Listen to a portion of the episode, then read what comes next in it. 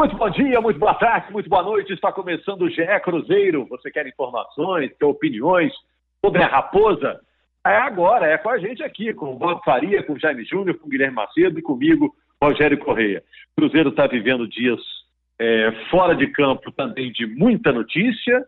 Cruzeiro terá uma eleição no dia 21 de maio para definir um novo presidente. É mandato tampão. Ah, tinha, tinha, tinha, dois, tinha dois candidatos do Conselho Gestor. Ele saiu da disputa agora e ficou só o Sérgio Rodrigues, que foi dirigente na gestão do presidente Gilvan de Pinho Tavares.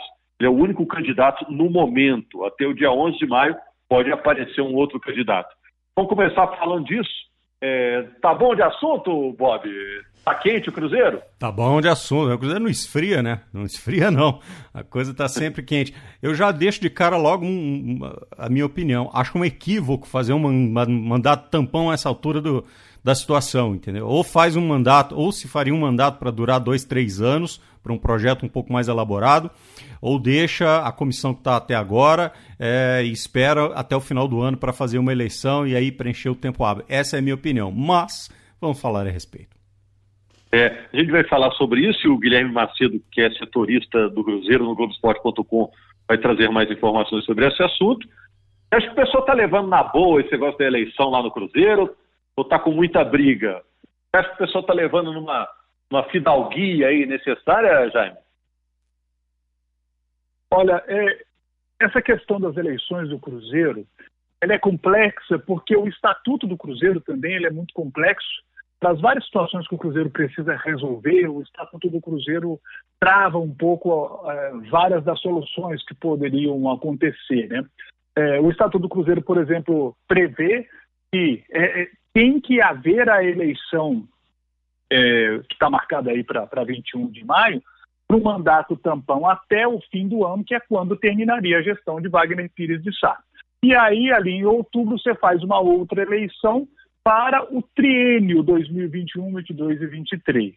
É, já vejo, e conversando com pessoas do Cruzeiro, existe um movimento para tentar ver se existe uma brecha nesse estatuto e, e também um consenso entre os conselheiros para tentar, isso é uma, uma conversa mais recente, para ver se tem como fazer com que alguém seja eleito agora em maio e que a gente tenha é, alguém sendo eleito para três anos e meio, sabe?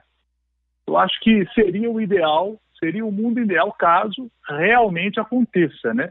Mas, sinceramente, não sei se o estatuto dará essa condição a, a, a, essas pessoas do Cruzeiro, nos bastidores que pensam é, dessa maneira. Mas acho que uma coisa é fundamental para a equipe do Cruzeiro: tem que ter um cara para decidir. Está faltando demais para a equipe do Cruzeiro.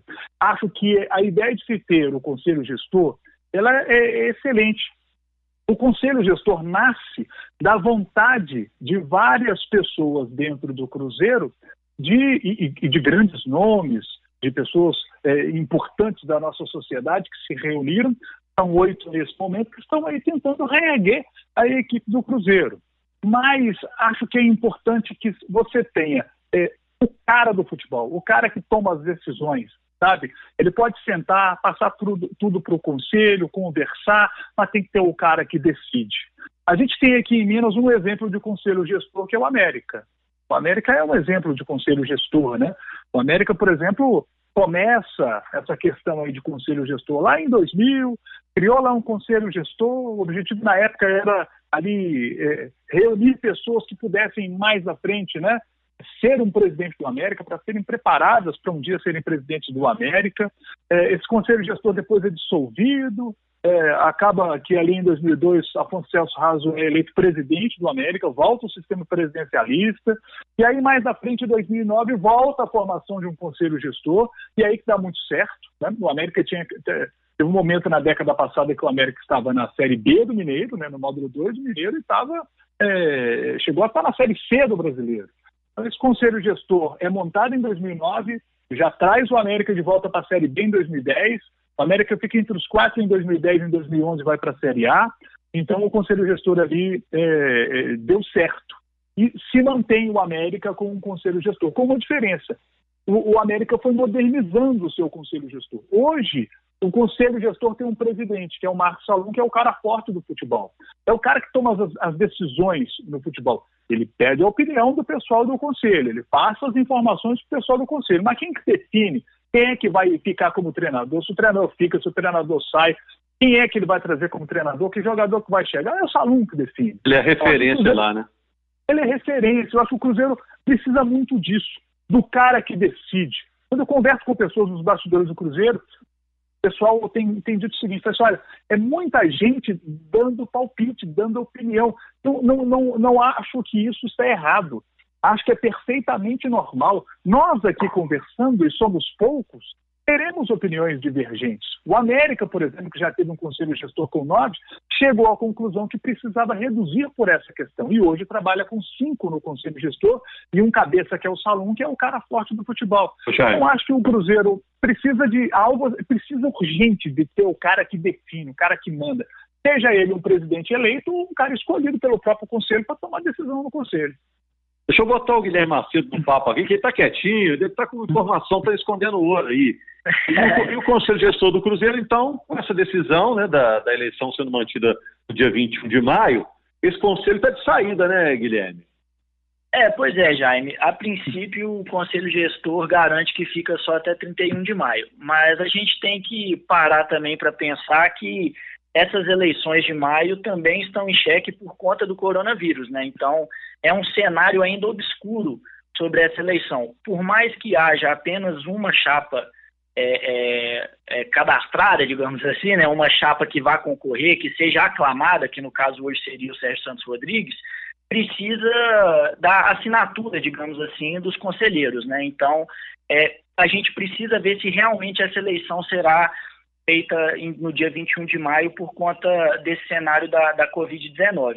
E Depois aí, poderá acontecer online? Oi, pode ser online essa eleição?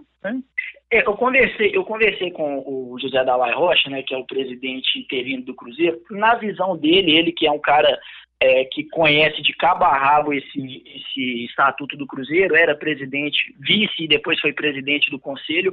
Na visão dele, não há abertura para ele ser online. Segundo ele, o que, o que o estatuto permite é que essa votação seja digitalizada, ou seja, por, por urna eletrônica, né, como a gente já tem no Brasil há algum tempo. Na visão dele, não há essa possibilidade. E também, é, é, até dentro do que o Jaime falou, não há, na visão dele também, essa possibilidade de, vamos supor, haver um, um plebiscito lá no dia da Assembleia para votar que esse, é, esse mandato, seja do Sérgio ou de quem for, é, que ele seja de três anos e meio. Mas é a visão dele. É claro que dentro de tudo isso a gente pode estudar mudanças, o Estatuto do Cruzeiro vai passar por reformulação, mas é, a, a, nós já estamos em abril, né? Então não, não há tempo hábil para mudar tanta coisa. É, mas assim, dentro do que a gente vê no cenário do Cruzeiro hoje, eu particularmente acho pouco provável que apareça outra chapa. Sendo assim, o, o Sérgio Santos seria o presidente do Cruzeiro. Agora, a gente precisa saber se vai ser por três anos, é, por seis meses ou seria por três anos e meio. Apesar de que dentro do que a gente acompanha, eu converso muito com o Gabriel Duarte, que é o cara que também está por dentro de tudo dessa essa política do Cruzeiro. É, o cenário é de que, caso o Sérgio seja a chapa única hoje, é, ele também seja chapa única em outubro, uhum. né, dentro do que a gente imagina. É. Agora, indo para o lado do futebol, Bob, uhum. saindo dessa política do clube, né? É, hoje o Cruzeiro está para fazer uma proposta pelo Dodô, lateral esquerdo Dodô, que disputou a última temporada pelo clube.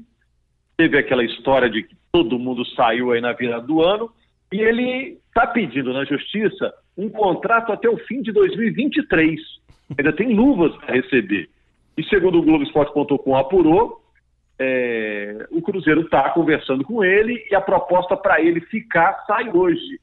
É, junta a fome com a vontade de comer, já que a lateral esquerda do Cruzeiro é complicada? Sei não.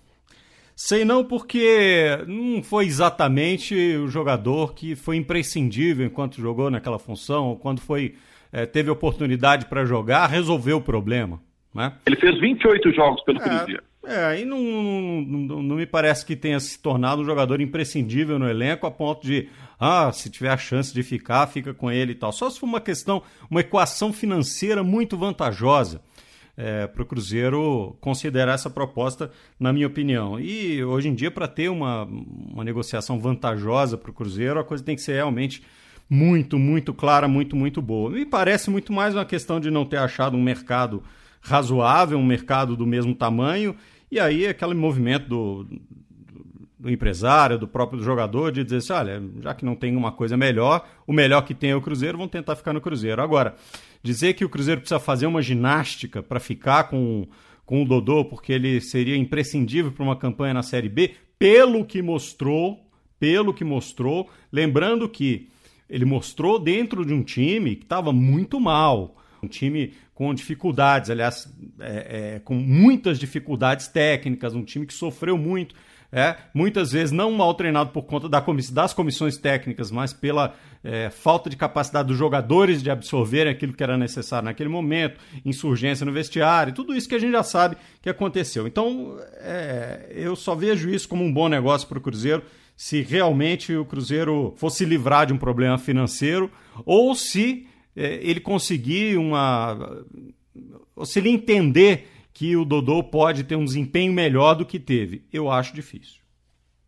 Eu vou botar o Jaime nesse papo, Guilherme, mas eu fiquei espantado que o Cruzeiro se comprometeu a renovar com ele, daí ele ter ido na justiça, e nessa cláusula de renovação estava prevista uma luva, uma luvinha aí de quase 9 milhões de reais. Eu fiquei impressionado com esse valor. Que beleza. É, é o, o, no caso assim, dentro do que o Cruzeiro tem hoje em mãos, que seria, seriam esses valores, né, de salário de em torno de 330 mil e as luvas de 8 milhões e 800 mil também, a, luva é o que mais pega, né, Rogério? Assim, dentro dos salários, o Cruzeiro pode negociar com ele nos moldes que fez com o Fábio, com o Edilson, com o Léo, tentando talvez parcelar essa, essa diferença acima do teto do que o Cruzeiro pretende pagar hoje a partir do ano que vem.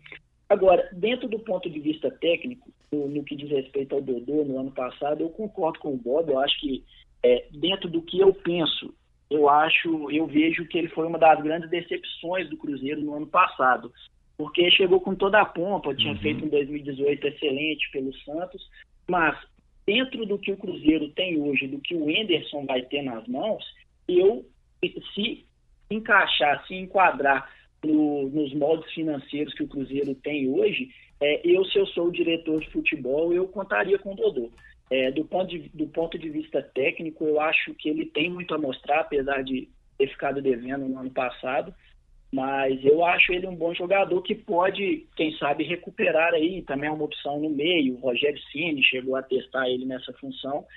E o Anderson Moreira gosta muito dele, quer trabalhar com ele, então o Cruzeiro só foi atrás de tudo isso porque o Anderson deu aval e também quer contar com ele. É, não, deixa eu deixar bem claro uma coisa. Deixa só deixar bem claro uma coisa. Ele é um bom jogador, ele fez, jogou muito bem no Santos.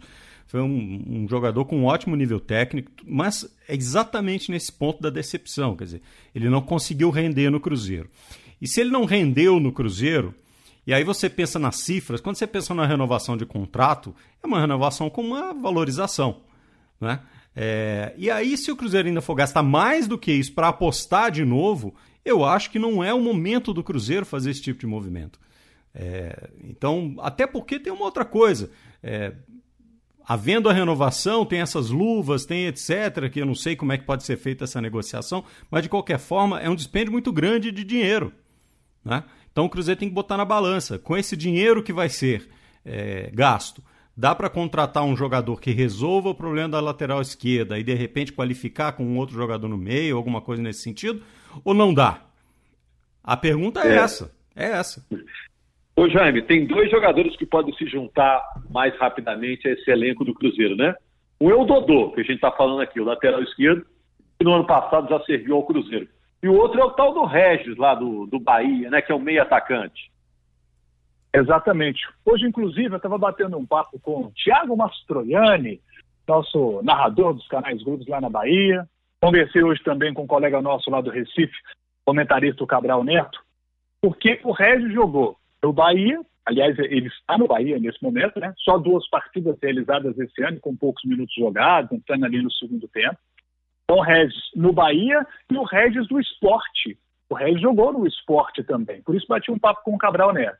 E interessante que tanto o Cabral como o Mastroianni me citaram uma característica do Regis que me chamou a atenção. Irregularidade. Ele não consegue manter, pelo menos, o Regis é um jogador de 27 anos. No seu histórico como atleta, ele tem como marca a irregularidade, tanto dentro do jogo tem hora que ele some da partida, depois ele aparece com uma ótima jogada, um passe decisivo para gol. Ele é esse cara do passe decisivo para gol e é algo que o Cruzeiro está buscando, está procurando. A gente falava em um podcast anterior, analisando o elenco do Cruzeiro, falávamos que o, Cruzeiro precisava de um, um armador. E aí eu perguntei para eles, Mastroianni e Cabral Neto, o Regis tem essa característica, ele é um armador? Aí eles me disseram sim, os dois me disseram sim, ele é um armador, pode fazer essa função, ele gosta de cair mais para o lado direito, mas ele pode fazer sim essa função da armação da jogada, ser aquele cara do último passe que vai deixar o Marcelo Moreno na, na cara do gol, que é algo que o Cruzeiro está precisando. Mas o que eles também me disseram foram, foi essa questão da irregularidade tanto dentro do jogo, quando de vez em quando ele some, como também numa sequência de jogos. Às vezes ele faz quatro jogos muito bons, depois ele faz outros quatro com um nível técnico bem abaixo, vai parar no banco de reservas, aí depois ele volta de novo para o time, entra no jogo, decide uma partida, no outro jogo ele já não decide, já fica de novo no banco. Então, não é um então, jogador constante. Então, o problema é que um jogador numa função como essa, normalmente o time é desenhado para jogar com ele. É um time que precisa que a bola passe por ele, que ele resolva a jogada. Ele geralmente ele dá a dinâmica do movimento de ataque. É, enfim, ele é, o, ele é o, o, o pêndulo do time durante o tempo todo. Se você monta um time para um jogador que vai jogar duas partidas bem a terceira não se sabe, já é um problema. Então, é uma função num time que depende de regularidade. É uma função que depende de um índice técnico que possa manter o desempenho do time várias rodadas mais ou menos jogando do mesmo jeito. Ganhar ou perder, talvez é uma outra história, porque há outros fatores, mas jogando do mesmo jeito. Então você tem um jogador que joga duas, três vezes de um jeito e depois ele some, se esconde, desaparece, daqui a pouco ele para no banco, aí volta. Quer dizer, você vai ter, tá, o treinador tem sempre que estar tá resolvendo um problema de construção do time, porque em volta do jogador, que é o cérebro do time, a coisa é sempre inconstante. Então tem que ser avaliado muito bem também. Mas parece que o homem está vindo mesmo, né, Guilherme? É, não, é, isso aí o Cruzeiro ainda não confirmou por conta de todo esse cenário da, da Covid-19, mas assim, já está em fase de troca de documentos, ele, ao que tudo indica, se não mudar nada dentro desse cenário do futebol brasileiro atual, ele será jogador do Cruzeiro. E é interessante porque ele trabalhou com o Enderson no Bahia em 2018, né? Na chegada do Enderson ao Bahia, o Regis era titular com o Enderson, depois perde posição é, no decorrer do Campeonato Brasileiro mas na semana passada, é, em uma entrevista do Anderson à Rádio Tatiaia, é, ele falou sobre o Regis, ainda sem, sem confirmá-lo como reforço do Cruzeiro, mas disse que enxerga ele como um segundo atacante. Engraçado, né? Não como um meia, que enxerga ele mais como um segundo atacante, um cara que finaliza bem, que tem, tem realmente esse passe que coloca o atacante na cara do gol, mas que ele enxerga mais como segundo atacante. E conversando com pessoas do Cruzeiro, né, é, na semana passada no nosso podcast, o Ricardo Drudes que até confirmou que o Cruzeiro busca esse meio armador. Mas mesmo com o Regis chegando e o Enderson não enxergando, não enxergando nele esse meia, o Cruzeiro vai aguardar, não vai em busca de um camisa 10, um cara com essas características. O que eu apurei é que é, o Enderson quer observar os jogadores que ele tem no elenco que podem fazer essa função.